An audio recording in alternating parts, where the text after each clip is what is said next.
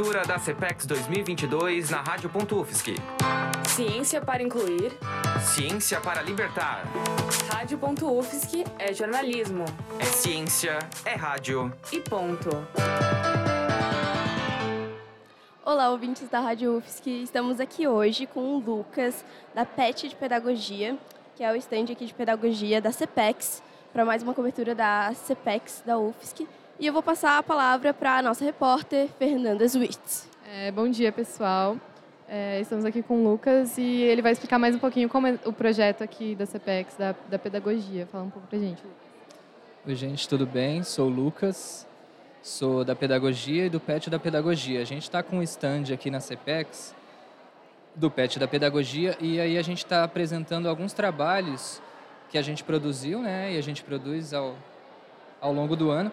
É, rapidamente, o nosso grupo ele é dividido, né, em termos de, de, de, produção, em quatro eixos, que é o EJA, Educação de Jovens e Adultos, Literatura, é, Gênero e Sexualidade e Educação das Relações Étnico-Raciais, né, que é ERER.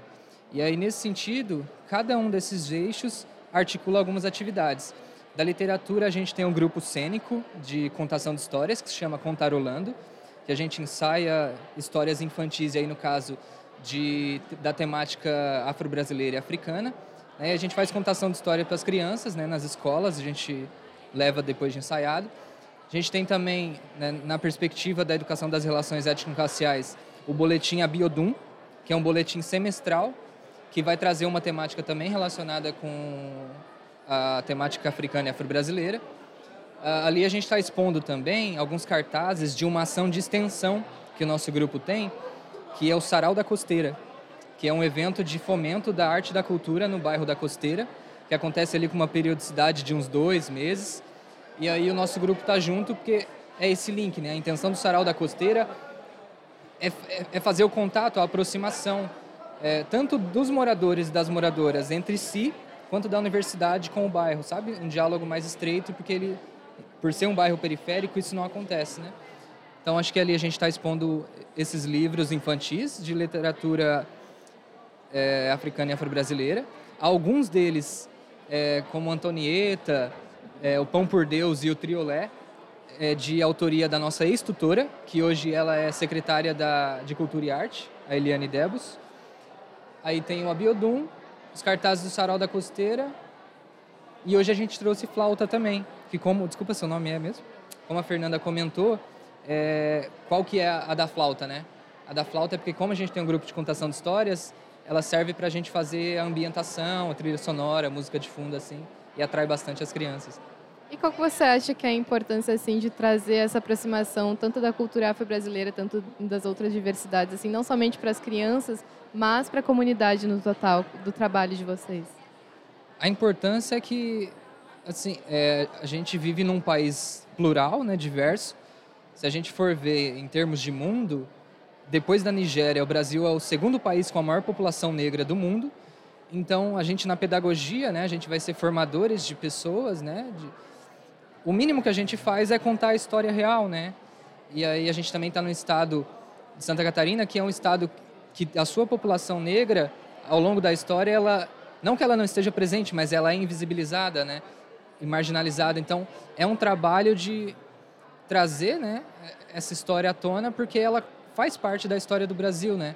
Então é uma necessidade. E aí também a questão, isso numa questão mais ampla, mas para as crianças também é importante, porque pedagogia, né? A gente vai falar, a gente não pode ter só bonecas brancas, a gente não pode, por exemplo, aquela prática da professora que vai só chegar na menininha branca, loira, e falar, como você é bonita, e a criança negra fica ali, sabe, de segundo plano. Tem pesquisas que mostram em creches em São Paulo que crianças brancas tinham mais tempo de colo que crianças negras, sabe? Então é toda uma prática que a gente precisa mudar e a representatividade nos livros, na arte, é uma forma dessa criança se ver, se reconhecer e ver que ela tem o seu lugar, tem o seu valor. E isso na escola faz com que ela não não saia da escola, né? Porque ela, se ela não se vê representada, se se a vivência dela, a vida dela não tem valor ali, ela não vai conseguir, né? Tem um, não vai conseguir ter rendimento, ter aproveitamento. Tem um autor da pedagogia, Valon, que ele vai falar do, da importância da afetividade. para a construção do conhecimento, né? Então, se esse contato afetivo não existe, o conhecimento, o ensino-aprendizagem também não se concretiza, sabe? Muito legal o projeto de vocês, muito bonito, realmente. Muito obrigada por vir aqui falar com a gente. E você gostaria de tocar um pouquinho de flauta para a gente, para nos entreter? Pode ser, pode ser. Eu estou aqui com isso aqui como partitura. Essa flauta aqui não é a que eu toco. Você segura para mim, por favor? E na real, tá, pode ser. Essa aqui é uma flauta barroca, então se der uma desafinada é porque a, as notas dela são diferentes, tá? Obrigado, tá?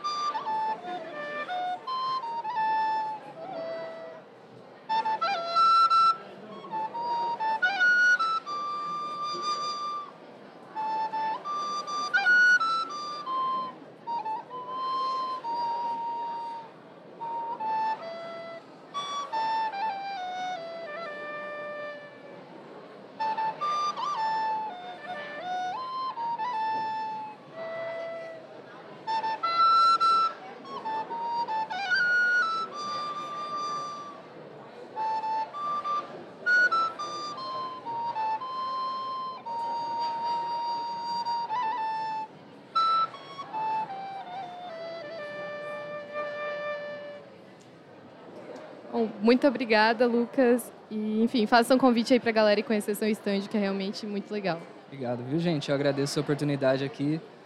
E aí, reforço o convite, nosso stand está em frente, um que está muito difícil de concorrer, que tem um cachorro lá. Então as crianças chegam e elas preferem os cachorros, mas venham conhecer a gente aqui. Muito obrigada, viu? A gente que agradece.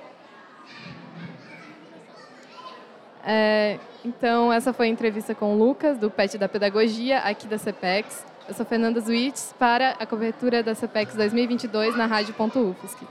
Obrigada, Fê. Obrigada, Lucas. É muito importante ter esse cuidado com as crianças. Os pedagogos são um alicerce do nosso país. Cuidar das crianças é cuidar da nossa sociedade.